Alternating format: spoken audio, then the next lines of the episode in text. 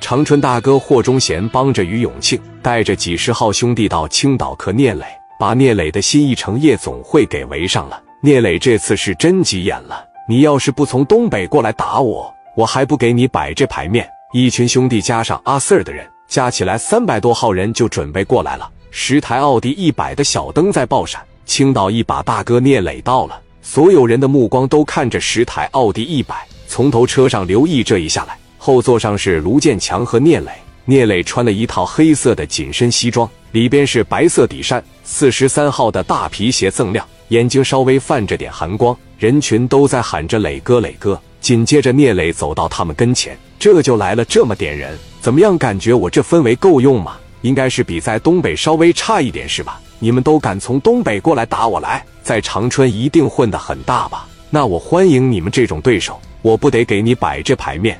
霍忠贤、大庆一看这个牌面，现在已经不敢动了。聂磊说：“跪下，没听到我说话呀？”聂磊随后一侧脸，把眼镜往上一推，扭过头来，就像眼镜蛇出了洞，满脸的凶光闪着。下一秒，就像是要责任而逝，朝着眼前的脸嘎巴就一大嘴巴子，拿着刀想比划。大林一上来，往脑袋上一顶：“兄弟不是牛吗？跪下！你不跪下，给你打跪下！别动，动就打你脑袋上。”霍忠贤这来打人家来了。还没咋地呢，在地上就不能动了。聂磊瞅着他们，让你俩知道，骂人的时候别骂爹。大林就打，让你胡咧咧，这大嘴巴子就啪啪抽。聂磊不说，大林绝对不停。聂磊说：“给这四十个杂碎拎夜总会里边，接下来该谈谈价格了吧？这回二百万米你能走了吗？这回一个人投十万吧。给谁打电话？还给那什么孙世贤打电话？我不能就让你们这么走吧？”我这些兄弟，我能让空手回去吗？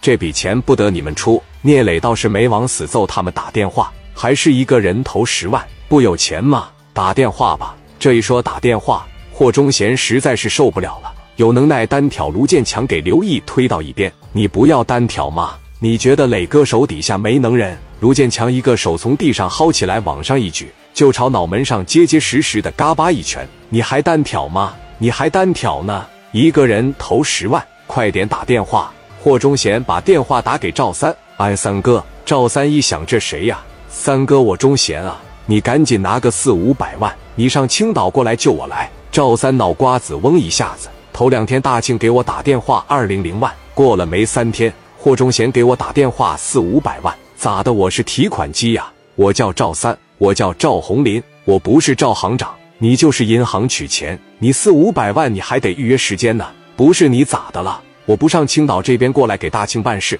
我带了几十号兄弟，人说了一个人投十万，你真去了？我过来了，你这么地吧，你抓紧时间把钱给我拿过来，回去了以后我想办法还给你。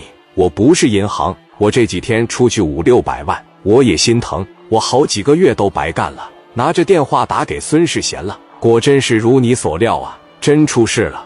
刚才霍忠贤给我打电话了，这小子真领着四五十号人找大庆去了，又让人那个聂磊给扣下了。人家还是老规矩，一个人投十万，这回是五百万，咱得想办法啊，咱不能让他俩死那边啊。大哥，你觉得我这个人怎么样啊？那我贤弟还说啥来着？那霍忠贤去的时候，我是不是在三劝他？我说你别去找他，聂磊不是一般人，有什么事咱从长计议。是不是咱不行就吃点亏？一百多万没就没了，钱没了咱能再挣。你要是光奔着这么做，那可绝对不行。我劝没劝他，我就这么劝他，他都不听，他还去青岛找死去，给赵三吓一跳。贤哥从来没这么说过话。孙世贤说：“我一回回的为大庆好，我一回回的为霍忠贤好，我就这么苦口婆心的劝。我说你别往青岛去，大庆就是不听。”霍忠贤就是不听，那出事了不还得冲我？孙志贤说：“你们要能有能耐，自个擦屁股，